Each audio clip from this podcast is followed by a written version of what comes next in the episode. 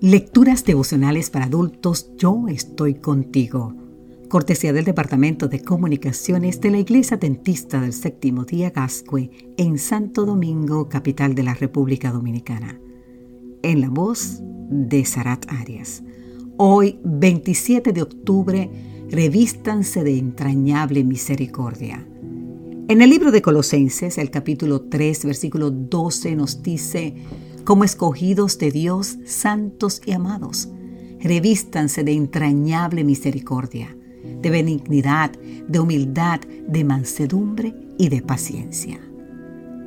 En mero cristianismo, uno de los clásicos universales de la apología cristiana, C.S. Lewis escribió, los pecados de la carne son malos, pero no son los peores. Los peores placeres son puramente espirituales. ¿Placeres espirituales malos? Suena paradójico, ¿verdad? Dejemos que el mismo Lewis nos explique lo que quiso decir. Los peores placeres son puramente espirituales. Escuche, el placer de dejar a alguien en ridículo, el placer de dominar, el placer de tratar con desprecio, el placer de denigrar, el placer del poder o del odio. Curiosamente, esos son los peores pecados, son los más discretos, porque para verlos a veces hay que tener discernimiento espiritual, ya que no siempre se materializan en una acción que nos escandaliza. Quedan dentro de nuestro espíritu y del espíritu del que los sufre, por supuesto. Por eso Lewis lo define como espirituales. Toda nuestra atención está centrada en los pecados de la carne, que son adulterio, fornicación, inmundicia, lujuria, idolatría, hechicerías, enemistades, pleitos y cosas semejantes a estas, como nos dice el libro de Gálatas, capítulo 5, los versículos 19 al 21.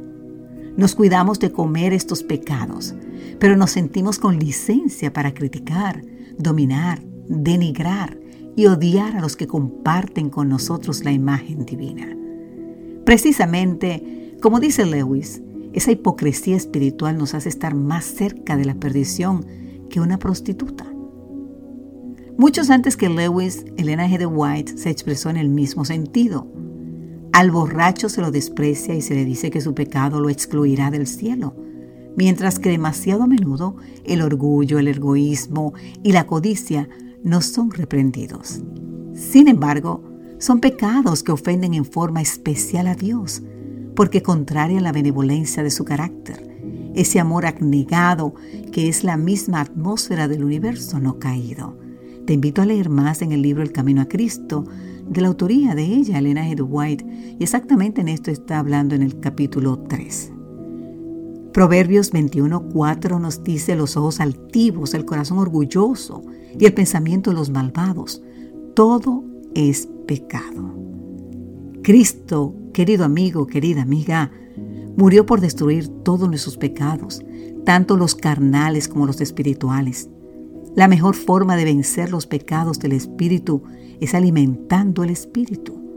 Pablo dice en Colosenses 3:12, por lo tanto, como escogidos de Dios, santos y amados, revístanse de entrañable misericordia, de benignidad, de humildad, de mansedumbre y de paciencia. ¿Y sabes qué? Con esos elementos en nosotros nunca sentiremos placer en dañar a los demás. Que Dios hoy te bendiga en gran manera, querido amigo, querida amiga.